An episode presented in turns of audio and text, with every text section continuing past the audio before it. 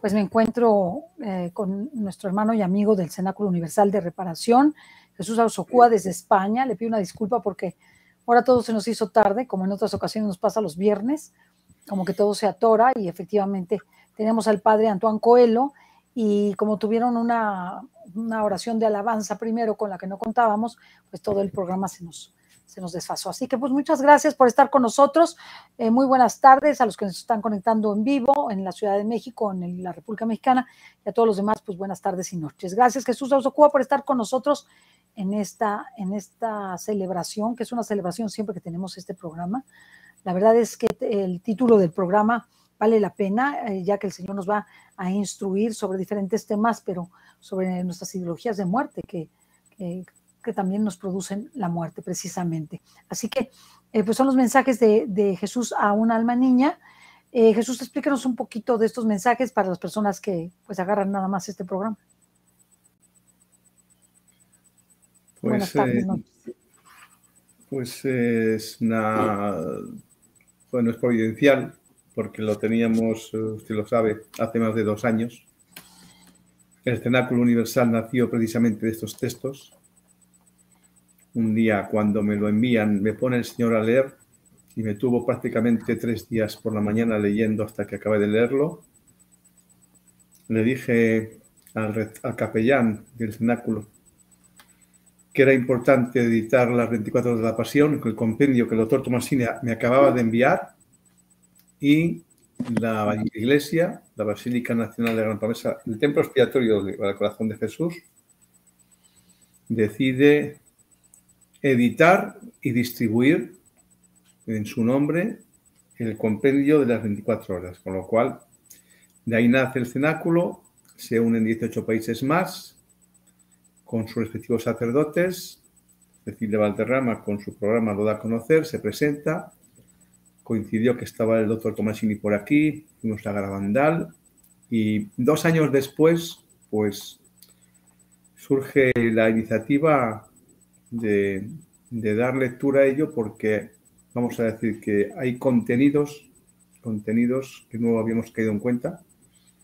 fundamentales para, para la difusión del conocimiento de la divina voluntad, más que el conocimiento de la existencia que existe. Y la verdad es que nos está sorprendiendo sobremanera, gracias a Dios, porque está viendo unos testimonios, Cecilia, que yo, como soy una persona bastante perseverante, pues vuelvo a insistir en que tenemos unos testimonios mm, eh, verdaderamente sorprendentes de personas que habiendo acabado de conocer ya están teniendo experiencias muy fuertes. Hoy me ha llegado un testimonio desde Guatemala eh, sorprendente. Ayer me llegó otro desde Suiza y en audio además, narrándolo en audio, sorprendente. Personas con formación, hablamos de personas con preparación, con formación académica y profesionales de los sectores de la sanidad, ¿de acuerdo? Que están teniendo experiencias verdaderamente extraordinarias. Por eso, eh, no sé, creo que son signos, signos, ¿eh? Eh, multitud de personas que están empezando a conocerlo, personas que ya lo conocían, que empiezan a manifestar que, están, que están teniendo pues experiencias eh, impactantes y bueno, pues esto en definitiva pues será del Señor porque está todo surgiendo así.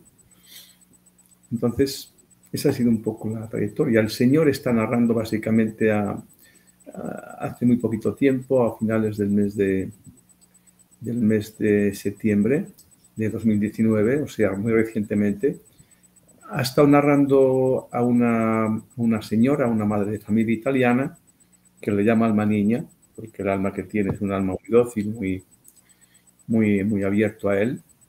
Eh, y bueno, pues este alma niña, esta madre de familia italiana, le dijo que tenía que salir del país e ir a otro país, que es Brasil, y ya le anuncia pues muchas de las, de las cuestiones que hemos visto ya, porque no había un COVID, en septiembre de 2019 no había COVID, y lo anuncia no había problemas eh, de guerra, y lo está viendo, no había problemas de suministro, de, distribución de alimentos, los está viendo.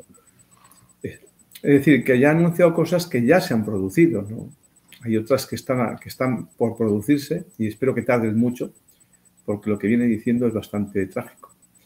Entonces espero que se retrasen lo, máximo posible, pero desde luego que estamos en, una situación pues bastante, bastante crítica, eh, en el que algo habrá tenido que ver la consagración que el Santo Padre tuvo, tuvo la, valentía de, llevar a cabo, porque esto lo ha dinamizado, no lo ha anulado, pero, pero verdaderamente lo ha, lo ha pausado. ¿no?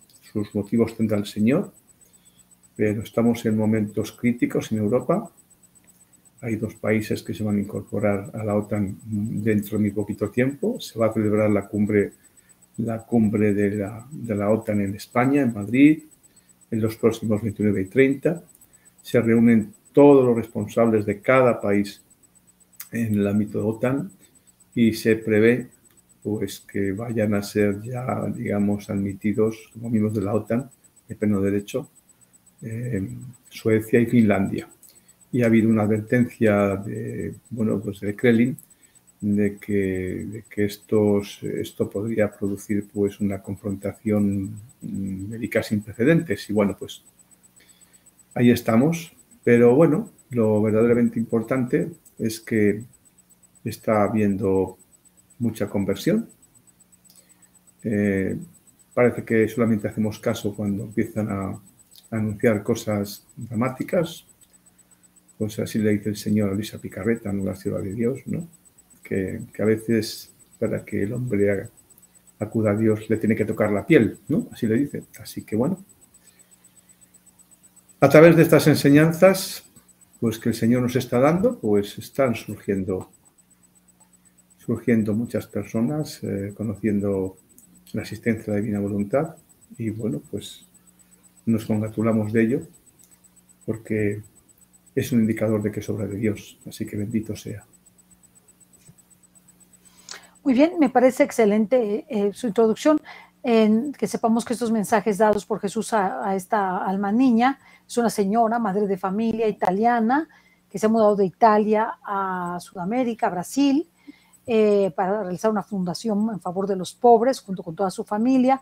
La ha dirigido un sacerdote católico de gran renombre, que, omitimos su nombre porque él no los ha pedido así, y eh, ha sacado tres libros. Nosotros manejamos los que tenemos la autorización de manejar, que es el primero y el segundo, con la autorización de ese director espiritual. Lo hemos verificado varias veces con él, el estado de acuerdo, darlo a conocer. Y pues es que estos programas nos han servido un poquito para profundizar en lo que está ocurriendo, para un cambio, una conversión, sobre todo para conocer y poder vivir la divina voluntad. Eh, esto ha sido el, proceso y el día de hoy eh, pues tenemos el título sobre las ideologías de muerte el Señor se queja de esto y se queja de otras muchas cosas que tenemos que escucharlo. Por eso no sé si me puedan poner el mensaje para poderlo poner. ¿Sí? Es del 30 de marzo de 2020. Jesús ha venido con cara muy triste, pero sereno, como quien se va para un largo viaje. Me ha llamado para que escriba a los corazones y me ha dicho, Escucha, niña mía, yo le dije a Marta que para quien cree en mí no habrá muerte, y aunque uno muera, pero cree en mí, nunca morirá. Y le pregunté si ella creía esto.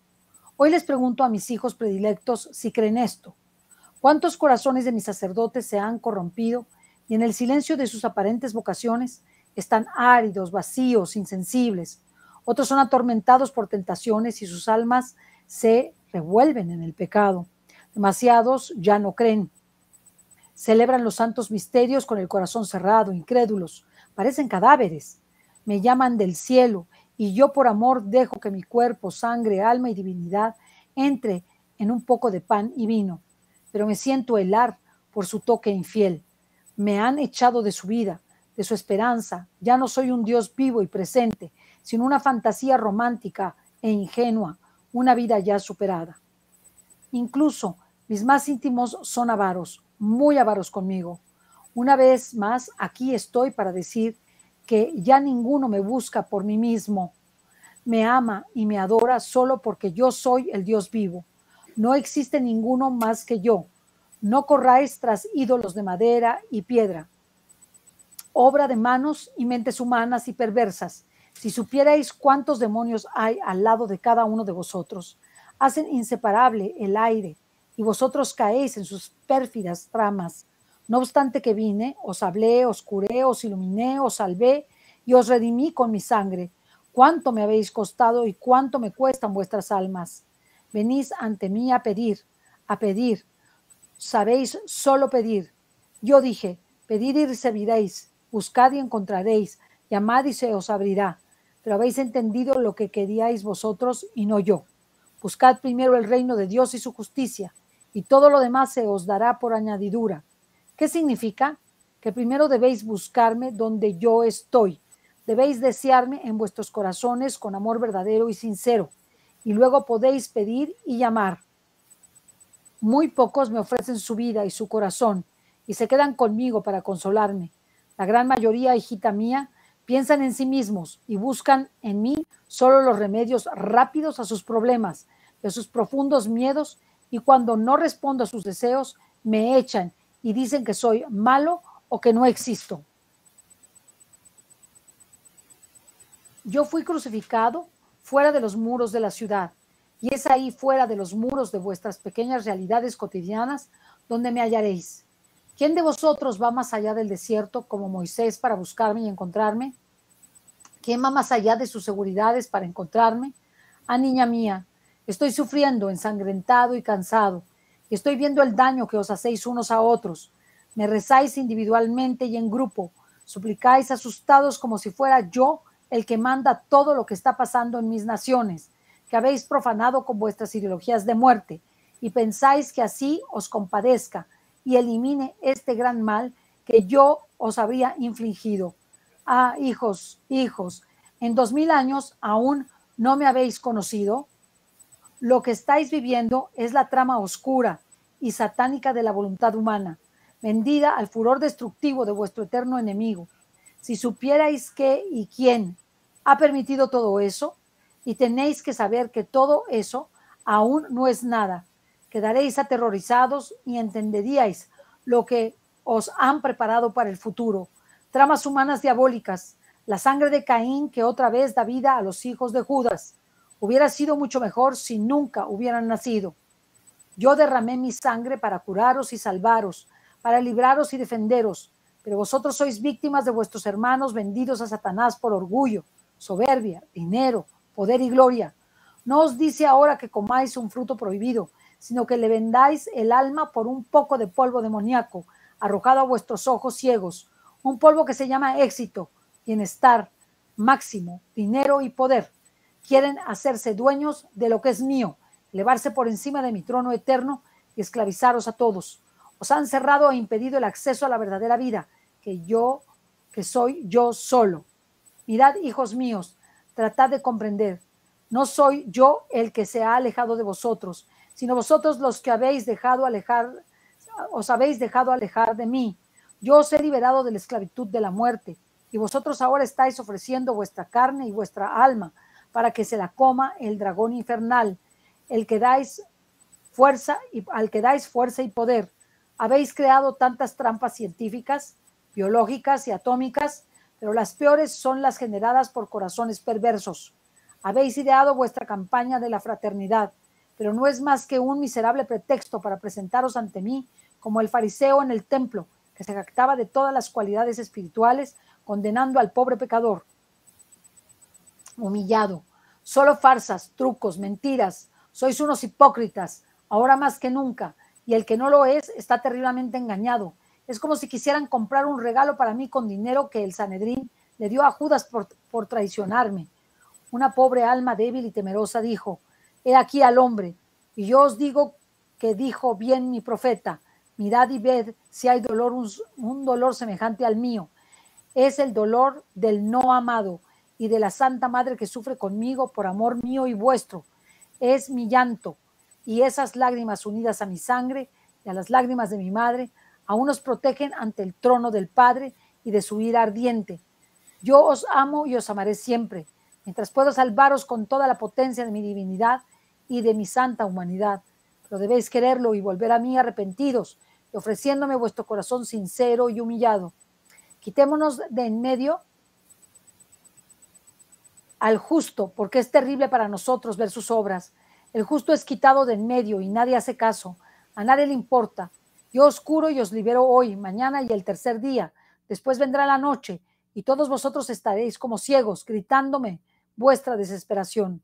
¿Cuántas veces he enviado a mi madre para deciros lo que debéis hacer para salvaros? ¿Cuántas oraciones, mensajes, visiones? Recordad el Santo Rosario, el ayuno, la penitencia, los sacramentos, mi palabra, la adoración, el silencio interior, la bondad, la compasión, el perdón. No os presentéis ante mí con todas vuestras excusas dictadas por el amor al mundo. Ahora nada es más importante que vuestra salvación. Yo busco corazones que me amen profundamente. Yo soy amor y el amor me consume. Sale de mí y vuelve a mi corazón para sofocarme y me renueva la plenitud del mismo amor. Yo os he amado y siempre soy el primero que os ama, pero vosotros no sois generosos ni buenos conmigo.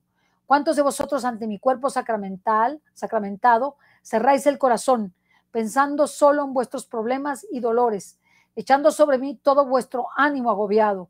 ¿Pero hacéis eso cuando vais a visitar a un amigo querido? ¿Quién de vosotros me besa, me ama en silencio, me contempla, porque soy su Dios y su único amor? ¿Quién me da el primer puesto en su corazón? ¿Quién se queda conmigo sin pedir nada, sino solo queriendo consolarme, meditando mi dolorosa pasión y muerte? ¿Quién me pide poder amar como yo amo yo?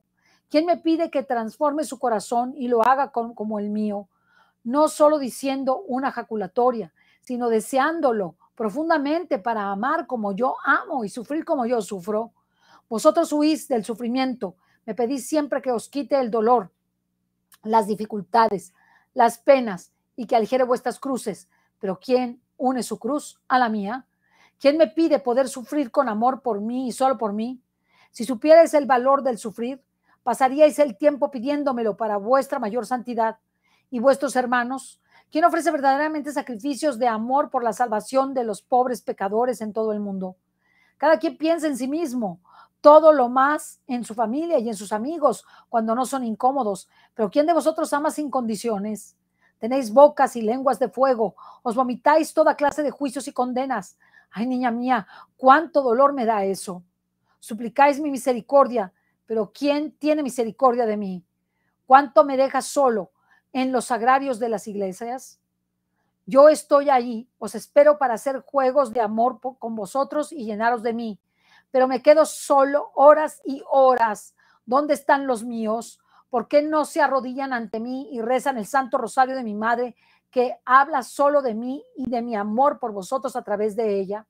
Mis ministros, que deberían dar ejemplo y guiar al pueblo, se encierran en sus rectorías, se divierten visitando a sus amigos, buscan pasatiempos solo para ellos, son perezosos y avaros conmigo, celebran pocas misas porque es fatigoso, hay días que descansan y se esconden, mis hijos mueren lejos de mí, viciados hipócritas, sepulcros blanqueados.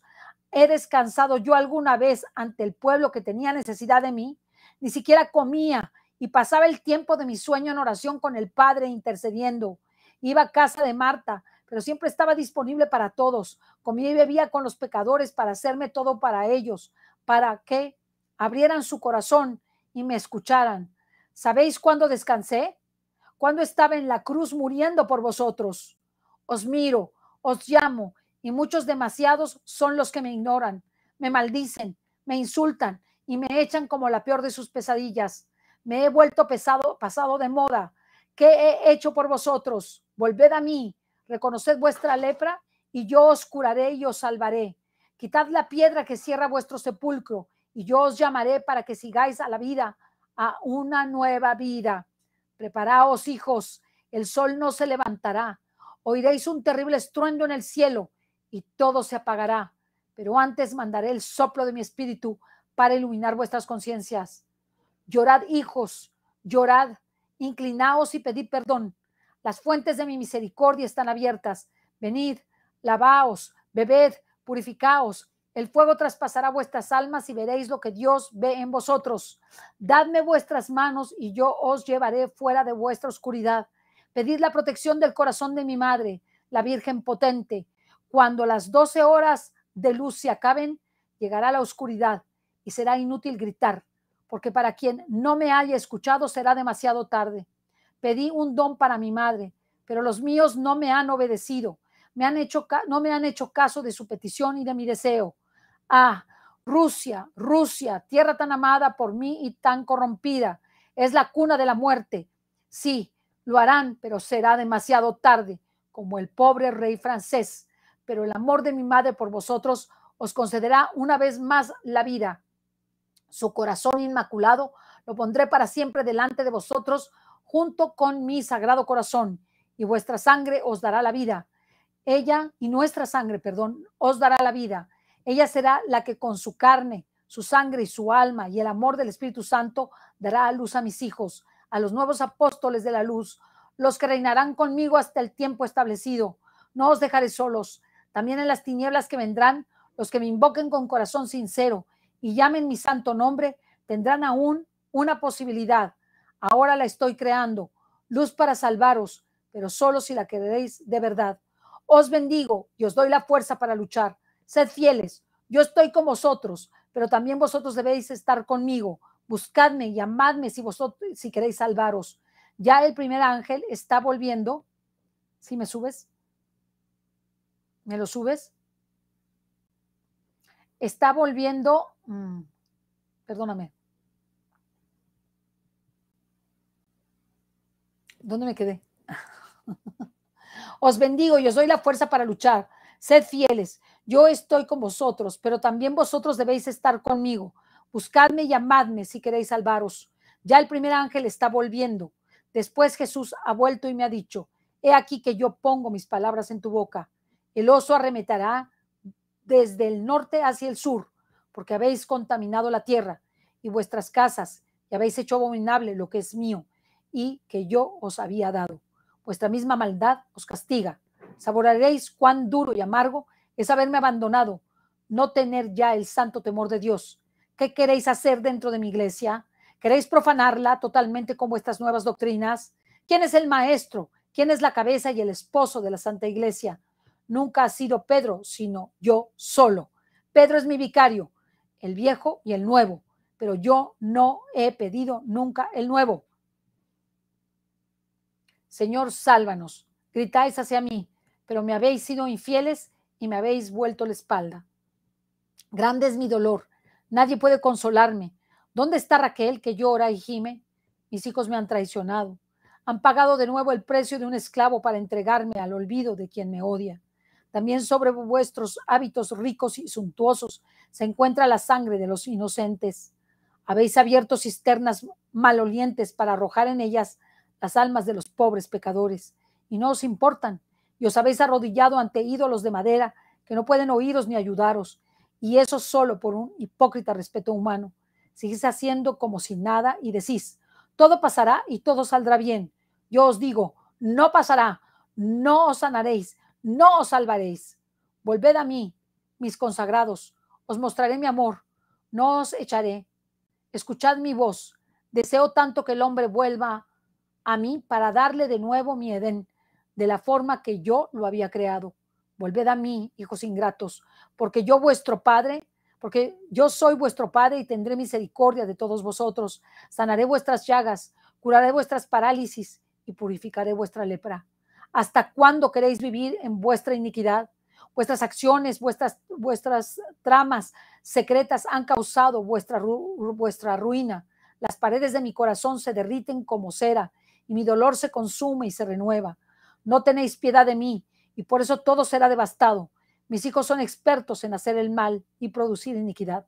Están ciegos y sordos, son desobedientes, se glorían de sus símbolos y quieren destruir lo eterno. Vienen a mi casa y se prostituyen, pero fíjate, mira a tu alrededor, no hay ninguno por el camino, hay soledad y vacío a vuestro alrededor y en vosotros. Por mi justicia haré un exterminio Hijos, buscad mi misericordia. Ella os salvará de la destrucción que he decidido. ¿Por qué queréis estar de luto y no buscar la luz de la vida? Aquí estoy todavía como un mendigo. Deseo vuestro amor, pero estoy decepcionado. No queda ni un solo hombre, y el que esté vivo envidiará al que ha muerto. Gritad y llorad por vuestros pecados, que os alejan del bien. Hay demasiados malvados entre mis hijos, son hijos del infierno, que hacen las obras de su padre. ¿Qué haréis cuando llegue el final? Dejad que os corrija, porque no soy yo el que os el que se ha dejado de vosotros, se ha alejado de vosotros, hijos míos predilectos sacerdotes, curad las heridas de mi pueblo. ¿Lo subes? Pero no superficialmente. No quiero oraciones y súplicas vanas. Vestidos de silicio como, las, como los ninivitas y lamentaos amargamente. Humillaos en el polvo, porque, porque como perdoné a mi elegido, el hijo de Isaí, David, así os perdonaré a vosotros, porque aunque vuestros pecados fueran una capa densa e impenetrable, se volverán aire puro a través de mi insondable misericordia. Amaos como yo os he amado, y yo os salvaré de la peste que devasta en el mediodía. Ay, ay, robáis, matáis a los inocentes en el seno materno, reducís al hambre a los pobres, oprimís a los míseros, jugáis a la guerra para saciar vuestra sed de sangre, interrumpís la vida. Usted siga. Es que está terrible, pobrecito Jesús. Interrumpís la vida como se interrumpe un juego y esa vida es mía.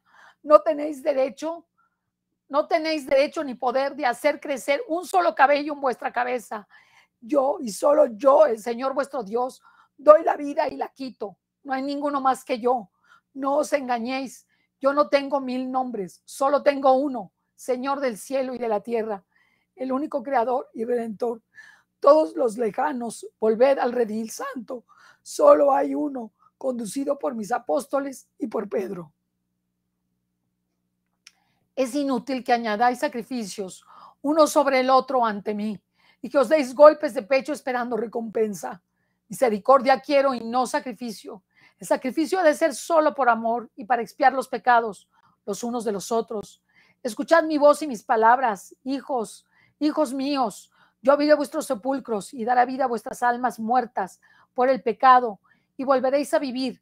Pero si no sois dóciles, si no os convertís, moriréis y los que queden invocarán la muerte. No digáis, Dios no puede hacer eso contra nosotros. Él es misericordioso, sí que puedo, porque ya no os hablan de mí justicia, pero existe y siempre ha de ser equilibrada. Escuchad, soy yo el que no puede castigar a los que me ofenden continuamente y me escupen en la cara y se burlan de mí, tratándome como un rey ridículo. ¿O sois vosotros los que debéis arrepentiros y volver con corazón sincero a mi amor? Yo puedo hacer de todo, pero por amor sigo llamando. No es mi misericordia la que dirá fin y luto, sino mi justicia. Cuando se acabe el tiempo de la misericordia, aún os llamaré y gritaré si es necesario. Mantendré abiertas las puertas de mi insondable misericordia, pero si no volvéis a mí, vuestro enemigo, como un león insaciable, os espera para devoraros y os acabará.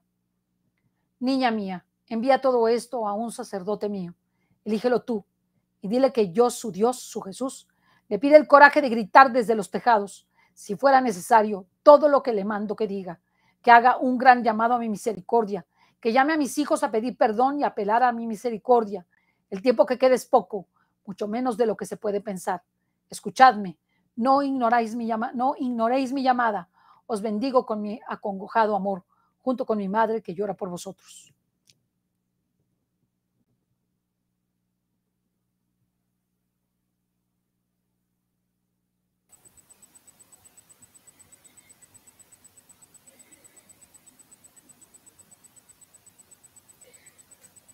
Cuánto dolor, ¿no?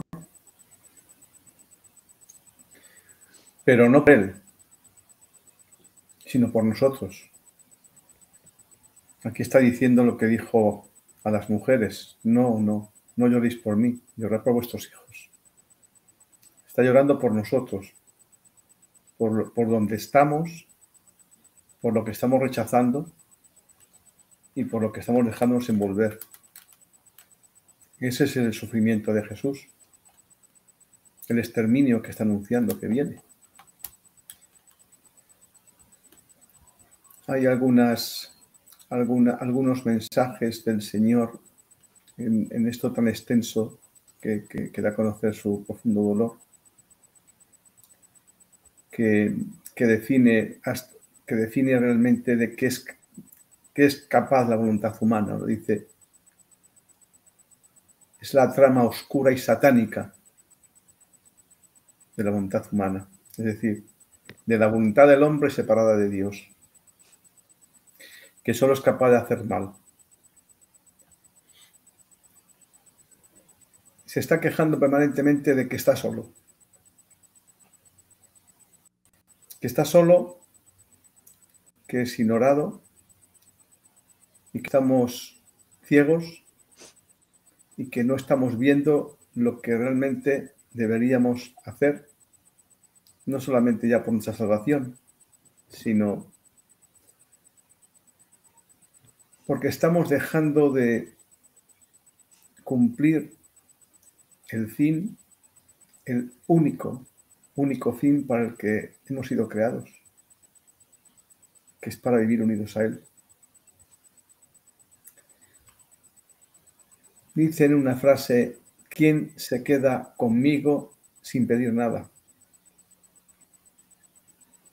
Lo hablamos cada vez que tenemos oportunidad, que en el momento en que nos dan a conocer cuál es el fin para el que fuimos creados y que estamos en deuda continua de amor con Dios. Es una deuda continua, porque cada acto que hacemos separados de Él, estamos frustrando el amor de Dios en la criatura desde el principio.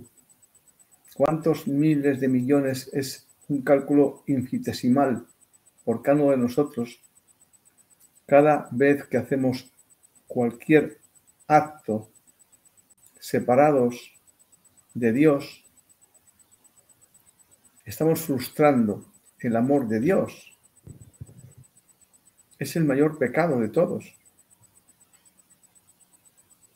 Cuando no lo conocemos, podría tener alguna excusa. Estamos conociendo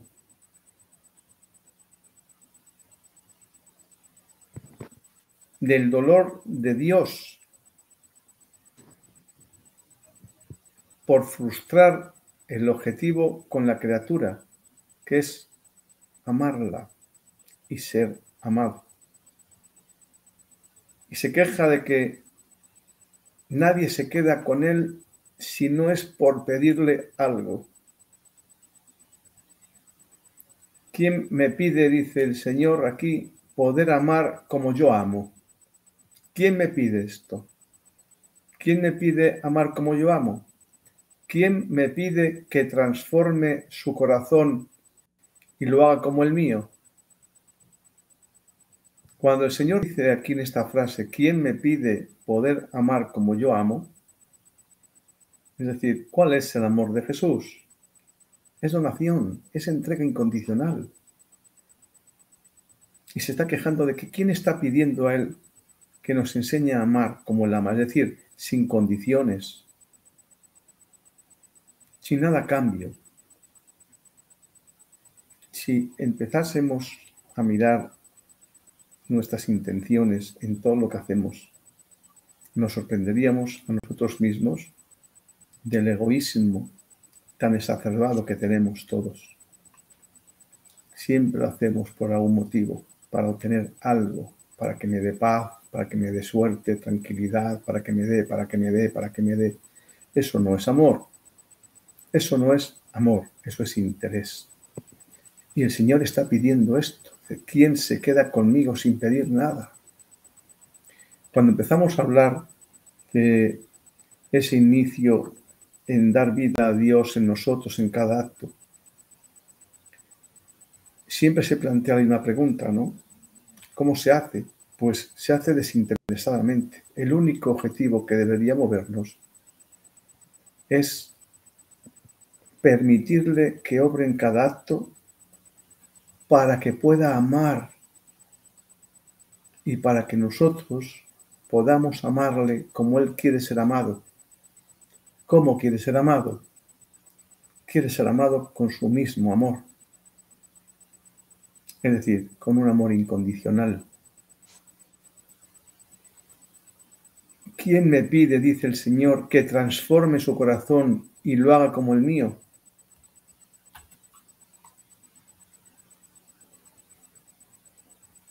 Menciona aquí nuevamente, como ayer, los nuevos apóstoles de la luz. ¿Qué quiere decir?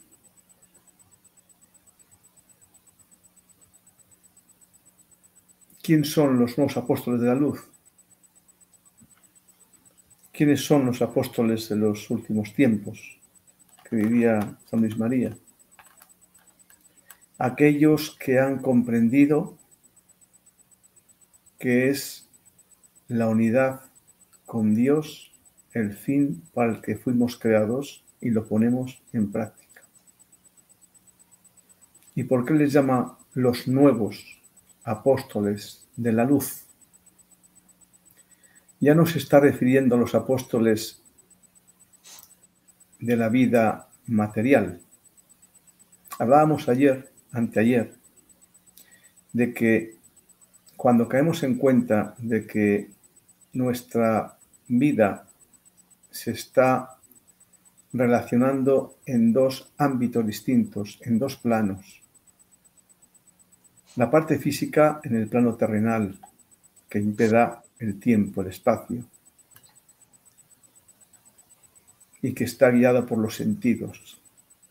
El mundo nos tiene cautivados por los sentidos.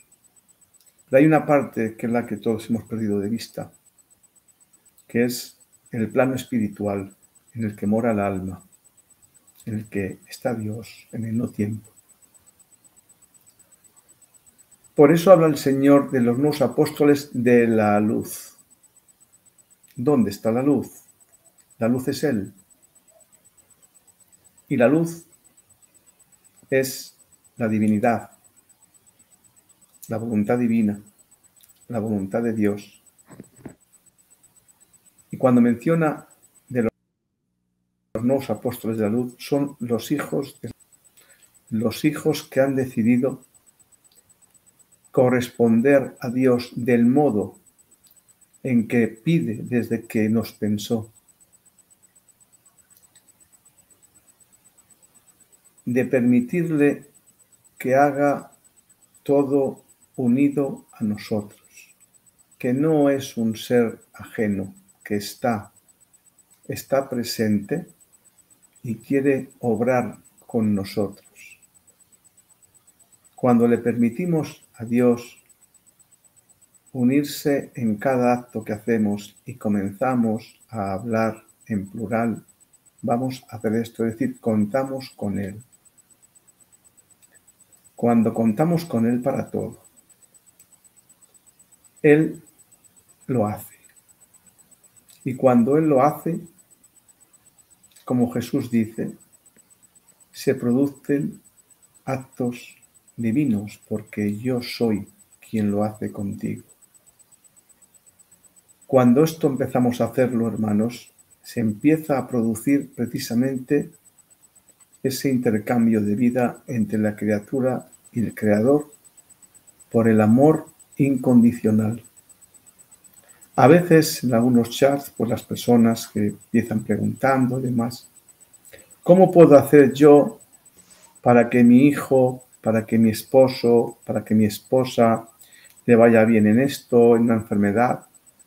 Pues bien sencillo, no le pidamos a Jesús que mi esposa mejore de salud, porque ya estamos pidiéndole qué es lo que se está quejando. No.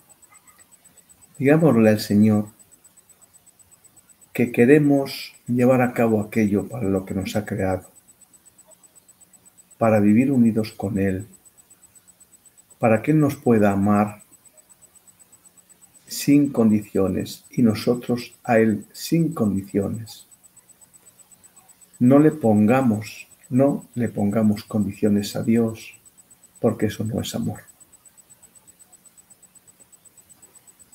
Cuando se refiere a los apóstoles de la luz, se está refiriendo a este amor, a ese intercambio de amor sin condiciones.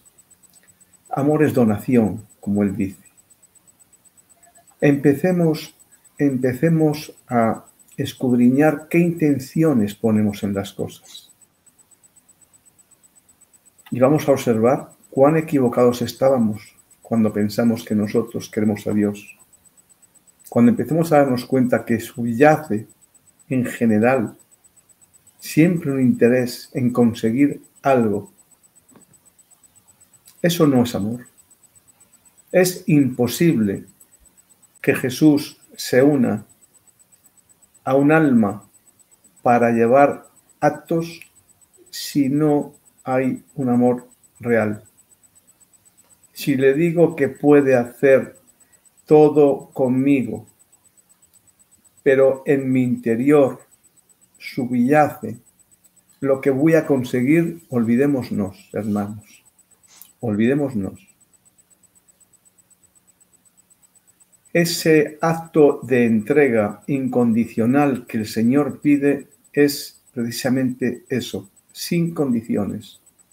Esta es la disposición a la que se refiere el Señor. Permitidme obrar unido a vosotros para poderos amar y para que me podáis amar con mi amor sin ninguna condición. Si empezamos, hermanos, a trabajar este autoexamen de cuáles son realmente mis intenciones en todo lo que hago, pienso y digo, con los hermanos, con Dios, con todo lo que me rodea, empezaremos a dar un salto cuantitativo y también cualitativo en empezar a mejorar la calidad y la cualidad del alma. Porque lo único, lo único que verdaderamente puede purificar la criatura es el amor. El amor real, el amor donación. El Señor le dice después, a continuación, de los nuevos apóstoles de la luz, dice, los que reinarán conmigo, conmigo, con, en unidad con Él. Dice, yo estoy con vosotros, pero también vosotros debéis estar conmigo. Ese es el intercambio de vida del que se refiere el Señor. Yo en ti, tú en mí, Padre, para que ellos sean todos uno conmigo. Eso lo viene diciendo San Juan, no lo dice Luisa Picarreta, ya lo decía San Juan en el Evangelio. Buscadme y amadme como quiero ser amado. nos está anunciando que hay un exterminio, que hará un exterminio. Nos está avisando por activa y por pasiva. Lo ha hecho ya la Santísima Virgen María en sus múltiples revelaciones y en sus múltiples advocaciones. Nos están dando a conocer el modo de poder divinizar nuestro alma, del mundo, del placer, del dinero, de la materia, del ego, de lo que se va a quedar aquí, de lo que no vamos a llevarnos ninguno cuando dejemos de estar aquí. Todo todo se va a quedar aquí. Con lo único que vamos a irnos es con el amor que llevemos con nosotros. ¿Qué mejor amor que amar al amor? No hablamos del amor a los seres queridos, que es un amor humano. Estamos hablando del amor de verdad, del amor incondicional. Que estos mensajes, como dice el Señor en otro párrafo, tienen el objeto de abrir la conciencia. Le dijo el Señor a María Valtorta que el problema del fin de los tiempos sería que la criatura tendría la conciencia cerrada, sería incapaz de distinguir el bien del mal. Nos hemos acostumbrado ya a la guerra, Nos hemos acostumbrado al aborto. Nos hemos acostumbrado a la barbarie que estamos asistiendo en el mundo entero. Parece algo normal. Como a mí no me ocurre, pues está todo bien. La perversión ya está normalizada, incluso protegida por las legislaciones en los países. ¿Se está cumpliendo lo que el Señor está diciendo? El problema será la ceguera de conciencia, porque muchos no la reconocerán en el último momento. Uno de los motivos fundamentales por lo que el Señor clama almas, solo quiero almas, cuando nos da a conocer la existencia del don de dones, del don de vivir unidos con Él. Ese es el objetivo. Es lo único que a Él le interesa está sufriendo en todo lo que nos dice, pero no sufre por Él, sufre por nosotros, por lo que ve que estamos enfangados.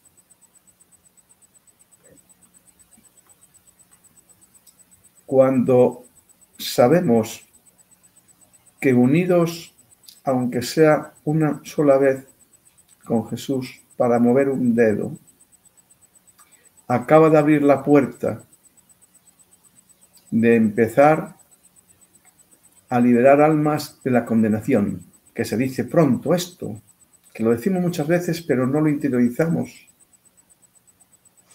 Que cuando el Señor me dice que cualquier sufrimiento que tengas, sea de la característica que sea, cuando lo unimos con Él, Él utiliza ese sufrimiento para liberarnos de la condenación. Dice en un párrafo que desearíamos que cuando dejemos de estar aquí, habríamos deseado sufrir más si supiésemos cuál es el objetivo del sufrimiento. Cada alma, dice la Sagrada Escritura, cada alma que contribuimos a que se salve, salva nuestro alma. Esto, no hablamos ya de salvar un alma, Hablamos de santificar un alma. Ah. Empecemos, hermanos, todos, a ser conscientes de que se nos ha revelado a través de la sierva de Dios Luisa Picarreta, en el libro de cielo, en el libro de los 24 de la Pasión, en el libro de la Reina del Cielo, en el Catecismo de la Iglesia Católica, especialmente el, numeral 521 y 260, que Dios quiere dotarnos de una naturaleza divina por participación, no por propiedad, que es la que perdió Adán. Esto es lo que nos está el Señor revelando en estos últimos tiempos. Este es el anuncio de los anuncios. Este es aquello lo que le dijo el Señor cuando se iba ahora me tengo que ir, porque si no, no vendrá el paráclito, que será el que os anuncie lo que ahora no podéis entender. Y ya nos ha sido revelado. ¿Cuál es? Que Dios quiere que la criatura recupere la unidad con él que perdió Adán cuando miró al mundo. ¿Y cómo se hace?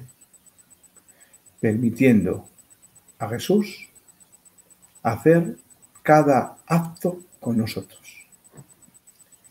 Y lo repetimos cada día que tenemos oportunidad. Experimentemos, no cuesta nada, pero experimentemos sin condiciones. Hagámoslo por amor del Señor. Hagámoslo por, por porque no se sienta solo. Como él dice, no quiero estar solo, pero me dejan solo. Hagámoslo por amor, por hacerle compañía, por darle la participación en nuestra vida. Y empezaremos a ver milagros en nuestra vida. Pero no lo hagamos por lo que vamos a ver. Hagámoslo por amor, como hacemos con un hijo, cuando le damos todo por el amor que le tenemos. ¿Por qué no lo hacemos con Jesús del mismo modo?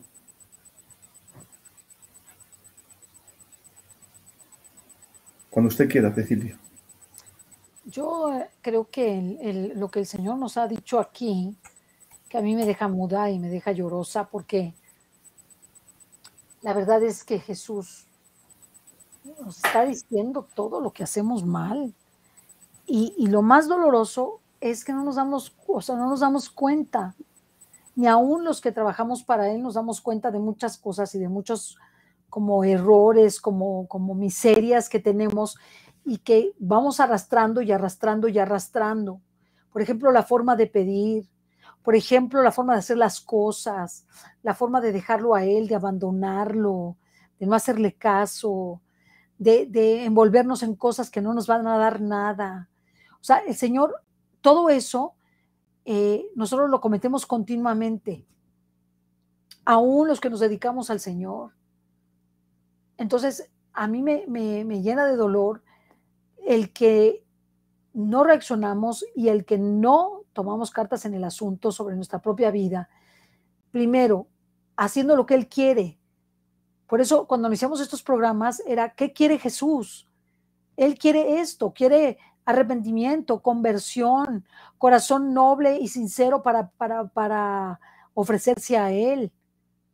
Que le pidamos el verdadero amor, que, luchemos por amar como Él ama. Y, cosas sencillas que, significan simplemente casi casi vivir los mandamientos. Vivir los mandamientos. Pero nosotros queremos una religión fácil.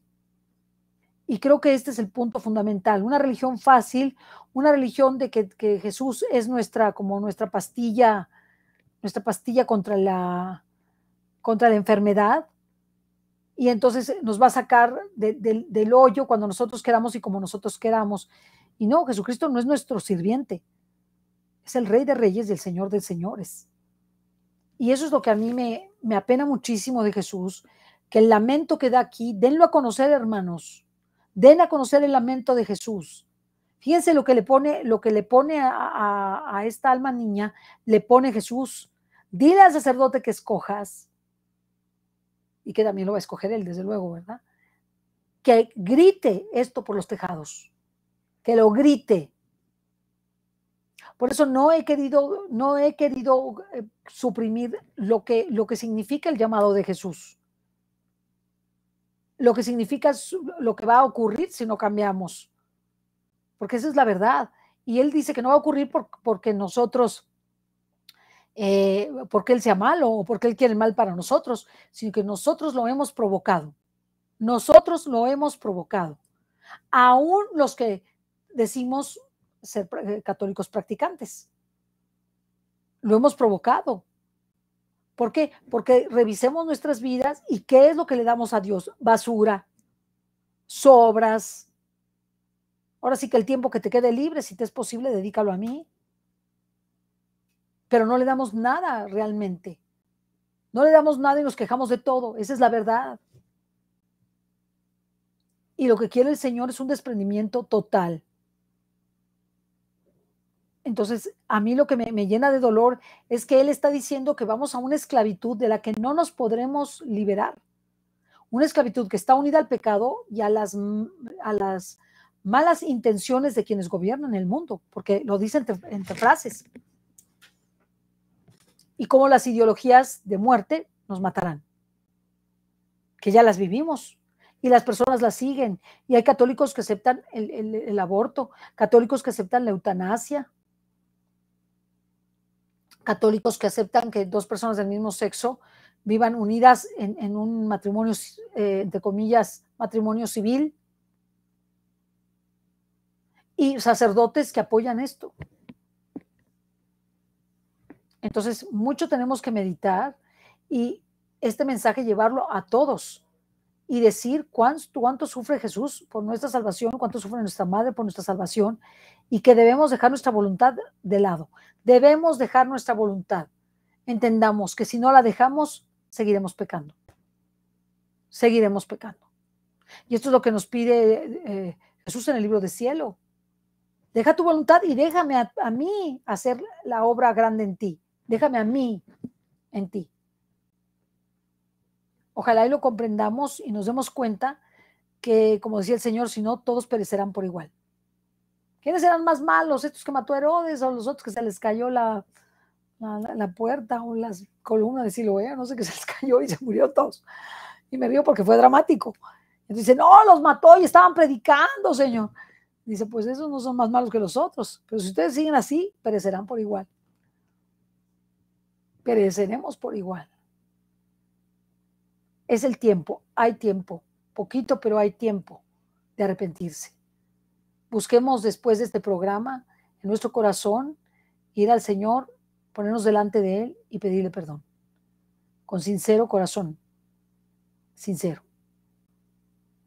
No hay que quedar bien con nadie, hermanos. Todos somos pecadores. Pedirle perdón. Y dice, Señor, voy a hacer lo que tú quieras. Señor, voy a hacer tu voluntad. Muéstrame camino, muéstrame, porque soy ciego, soy, soy miserable, soy pecador.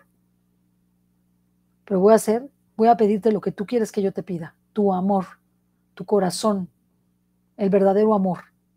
Enséñame a amar a mis hermanos y a poderte ofrecer aquellos sufrimientos que cotidianamente tengo, ofrecértelos con amor, ofrecértelos y unirme contigo en, tu pasión. Fíjense que no es casualidad, y yo creo que Jesús también así lo ve, eh, que, estemos, eh, que estemos hablando de estos temas. No es casualidad. Yo he querido ya, hubo un momento que le dije, no, ¿sabe qué Jesús? Aquí ya lo vamos a dejar y ya que cada quien vea lo del alma niña en estos programas. Y Jesús me dijo, no, pero ¿cómo? ¿Pero cómo? No, vamos a seguir. Me decía, vamos a seguir. No, Jesús, ya lo cerramos, es mucho conflicto, esto, lo otro. No, no, no, vamos a seguir. Y oí la voz de Dios en él. No lo hago porque yo quiera. Lo hago porque Dios quiere. Y porque está triste. Está, está pidiéndonos un cambio. Y creo que lo podemos hacer. Creo que lo podemos hacer y ser apóstoles de este tiempo para, para con Él llevar a muchas almas a Dios. Por eso te hago un llamado, un llamado a que dejes el pecado, un llamado a que dejes el adulterio, que dejes la pornografía, que dejes las adicciones, que dejes las quejas, que dejes el maltrato a tu esposo, a tu esposa o a tus hijos, que dejes de robarle a tus empleados, que te preocupes por el que no tiene, por el que no sabe, por el que no conoce, por el que está solo, triste, abatido. Un cambio. Yo te pido que hagamos todos un cambio, un cambio en nuestro trato con Jesús. Él llora. Me duele muchísimo que, Jesús llore. Entonces recuerdan cuando les pasamos lo del niño que se le había aparecido en, sueños Jesús, este muchachito que trae una camisita verde, que lo vimos todos, y el, el muchachito decía que Jesús lloraba y lloraba ante su padre. Lloraba y lloraba, pero lloraba Amares, lo explica el niñito con sus palabras. Dice, dale más tiempo, dale más tiempo a tu iglesia, a mi, a mi iglesia. No, ya recoge tu iglesia, ya recoge tu iglesia. No hacen caso. La iglesia somos todos, no nada más los sacerdotes, obispos y escogidos. Yo creo que es algo muy importante lo que nos dice hoy. Hoy es viernes, es día de su pasión. Meditemos más en su pasión. Ahí está la solución de todo en su pasión. No entiendes nada, medita su pasión, lee las horas de la pasión de Luisa Picarreta. No me entra nada, hay gente que me dice, no me entra nada, no entiendo nada de la divina voluntad, no sé nada, no tengo dinero. Mira, el libro de la, divina, de las horas de la pasión vale, ¿qué vale? 100 pesos mexicanos, 150 pesos mexicanos. es una te lo gastas en un camión, casi casi en dos transportes.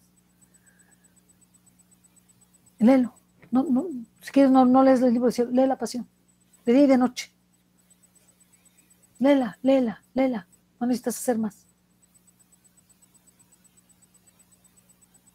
Y si te ahogas, lee las horas de la pasión. Como dice Samir, que siempre nos escribe Samir, lee las horas de la pasión. Y con Jesús ofrécele esa, esa, esa falta de oxígeno material o espiritual. El Señor te va a ayudar, pero tienes que meditar su pasión. Él dice, aquí está el remedio, aquí está el remedio. Es lo que dice muchísimo Jesús. Leed mi pasión. Ved cómo sufrí por vosotros. Escuchad mis lamentos. Volved a mí, volved a mí. Yo creo que no hay mucho más que decir, ¿eh? No hay mucho más que decir, más que dejemos el pecado, dejemos nuestra voluntad, asumamos la voluntad de Dios y seamos esos hijos buenos que Él quiere. Y leamos este mensaje. Si no lo tienes, búscalo, bájalo del mundo católico, ahí están los mensajes del alma niña. Ahí están, lo puedes leer, leer, leer, leer, las veces que quieras, no te va a costar un quinto. No te va a costar un peso. Regalado. Léelo de una, y otra vez. Yo lo voy a leer muchas veces hoy, voy a tratar de leerlo más veces. Porque el Señor me dijo muchas cosas a mi corazón mientras, leía. Me hizo ver muchas cosas, muchos pecados. Me hizo ver todas las deficiencias, toda la maldad, toda la falta de sinceridad, toda la forma en la que acudimos a Él, toda la forma en que hacemos cosas de Él y ¿saben qué? Solo hay un interés personal. Toda la forma en que despreciamos a los hermanos. Yo me encontraba hace unos días pidiendo por un, o sea, con un problema económico. Y entonces la persona que me debía el dinero, digo, ¿qué hago, señor? Bueno, ya, ya no sé qué hacer. Y me dijo, ven, ven, vamos a orar juntas por esa persona, juntos por esa persona. Nunca me lo esperé que Jesús me dijera eso. Como diciendo, no se soluciona con que vayas y le digas y le digas, ya no le digas, vamos a orar por esa persona. Se los dejo. La manía mundocatólico.tv www.mundocatólico.tv Ahí lo vas a encontrar, buscas Alma Niña, te va a salir, te salen, los dos tienen el mismo nombre, pero son dos archivos distintos. Y si no, me, me escribes por WhatsApp. Si me ponen el WhatsApp para terminar, porque estamos a punto de entrar en otra transmisión. Si me ponen, me ponen por favor los de WhatsApp, los que quieran, yo se los mando por WhatsApp. Les mando el enlace y ustedes de ahí lo bajan. 55 30 23 60 56. Mucho que reflexionar. Yo les pido que lo, que lo manden a otras personas. Les pido que les lean el mensaje en familia. Lean el mensaje en familia. Ese mensaje, sienten a sus hijos, a su esposo y léanselo. Sin respirar, así como hizo el Señor. Léelo sin respirar, me dijo. Aguántate. Señor, quiero llorar. Aguántate. Ya ni me hizo caso Jesús. Si a Jesús, usted siga. Yo no podía. Me dijo, me dijo el Señor, aguántate. Sigue. Así sin respirar. Para que lo oigan completo.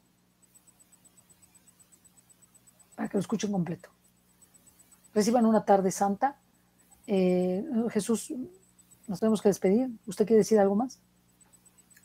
Yo, más que decir, quiero, hacer, quiero proponer a todos los a todos los eh, asistentes, ahora presente aquí, y los que puedan verlo.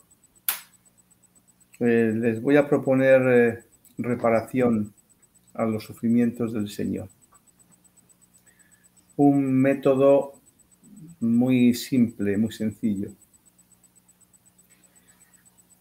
No hay que hacer nada especial. Dice el Señor que la mejor reparación, la más completa, es dar vida a su divina voluntad en nuestra vida. Lo decimos siempre, pero seguiremos diciéndolo. Seguiremos diciéndolo porque es tan simple que la mente racional nuestra empieza a racionalizar y a dudar. Y nos ocurre lo que a Pablo, perdón, lo que a Pedro en la barca que mientras vio a Jesús caminaba por el agua, pero cuando miró abajo y dudó, se hundió. Jesús nos está, nos está implorando, implorando, que no quiere estar solo, que quiere participar participar, no ayudarnos, no, participar en cada acto que hacemos. Y no se refiere a actos muy especiales, no. Desde respirar hasta pestañear, hasta rascarme aquí, cualquier acto, porque para Dios un acto es elemental para que pueda poner una vida divina de Él en ese acto. Fijémonos, hermanos, la importancia que tiene esto. Si nosotros hacemos este ejercicio, es decir, pasamos a la acción, hay que conocer para comprender, pero hay que experimentar aquello que estamos conociendo, es decir, ponerlo en práctica. No es tan complicado empezar ya a decirle a Jesús que le damos permiso, sí, sí, permiso, porque somos libres, permiso para que empiece a hacer con nosotros todo lo que nosotros hacemos. Y en el momento en que esto lo hagamos, Jesús va a empezar a obrar. Lo vamos a notar con mucha velocidad, mucha rapidez. Por favor, insistimos siempre.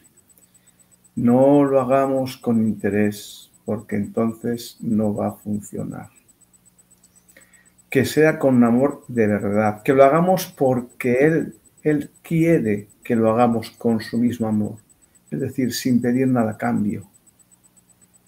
ofrezcámosle el que participe de nuestra vida por amor, solo porque le amamos, porque le amamos, no porque me va a ir mejor, porque me va a ir mejor, por supuesto. También me va, va, va a estar el enemigo intentando destruir lo que pueda, porque, porque es su mayor castigo es la divina voluntad.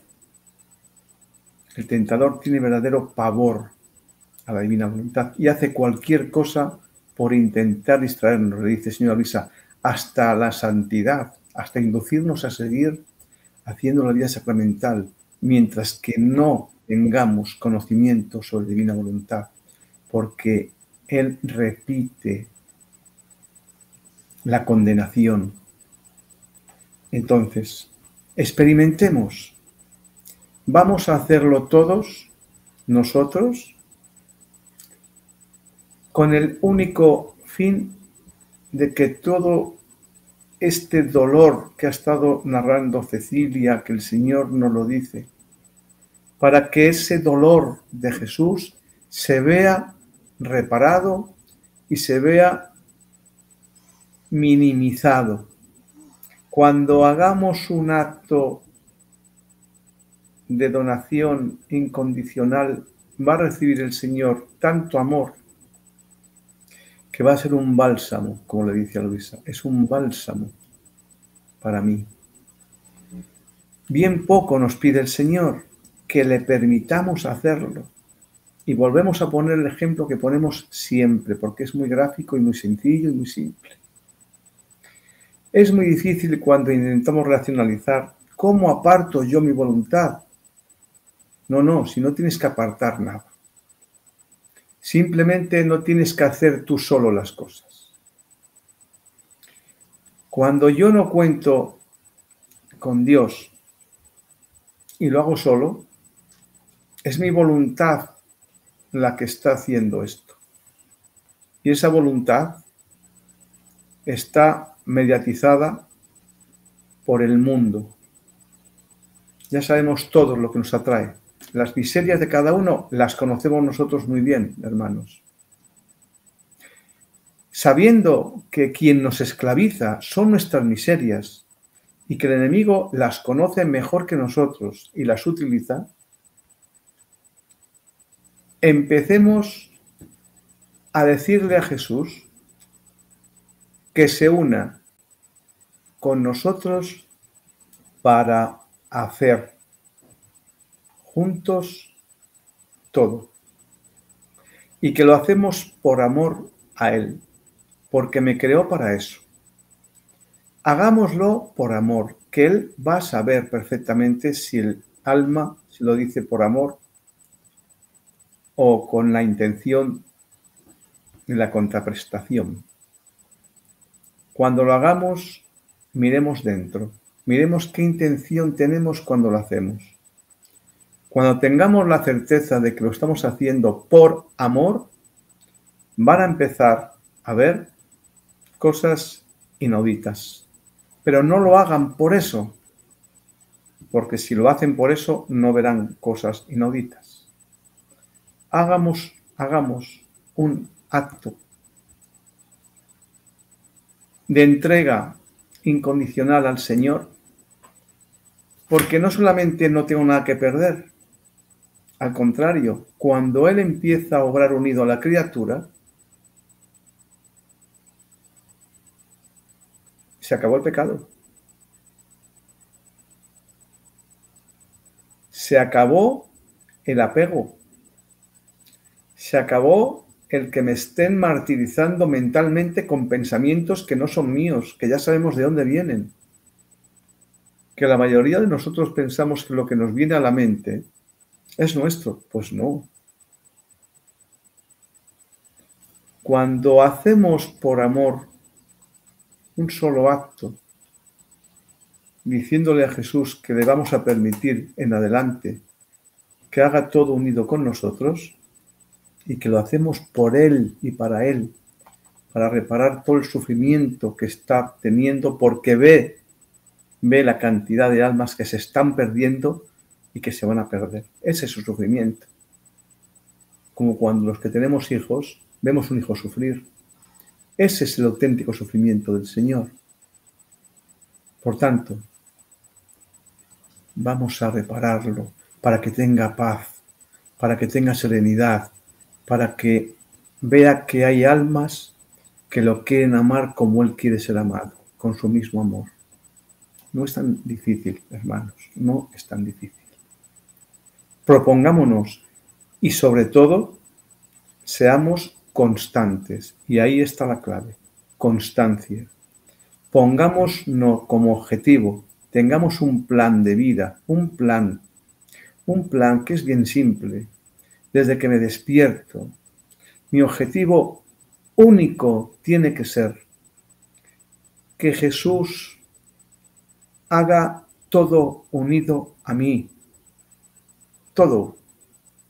y que lo hago para que Él me ame y yo le ame a Él sin condiciones. No es tan difícil, ¿verdad? Bien, pues en vez de empezar a hablar de que si hay que hacer reparación, esta es la más completa, lo dice el Señor. Esta es la reparación más completa. Que además quiero coger la pasión del Señor, irme a Getsemaní con Él, acompañarlo, estupendo. Lo voy a reparar allá en Getsemaní.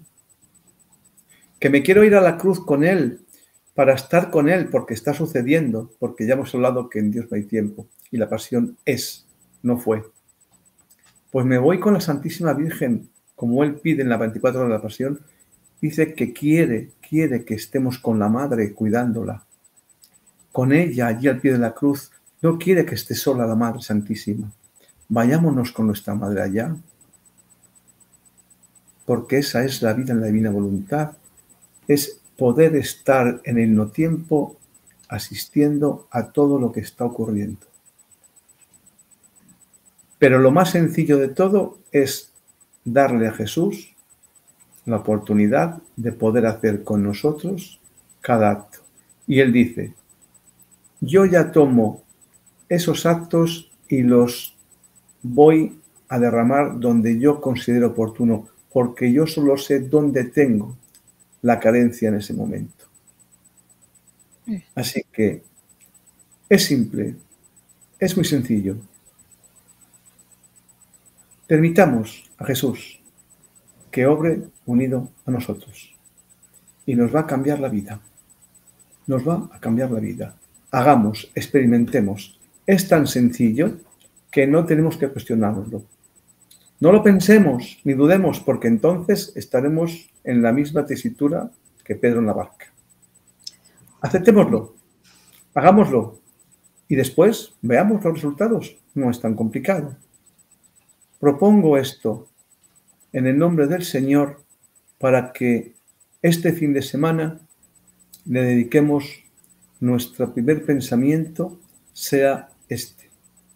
Propongámoslo con constancia, con firmeza, con disciplina, durante una semana hacerlo esto de forma consciente. Y vamos a ver qué es lo que va a empezar a ocurrir. Pero sin la intención de obtener nada. Muy bien. Jesús, nos tenemos que ir.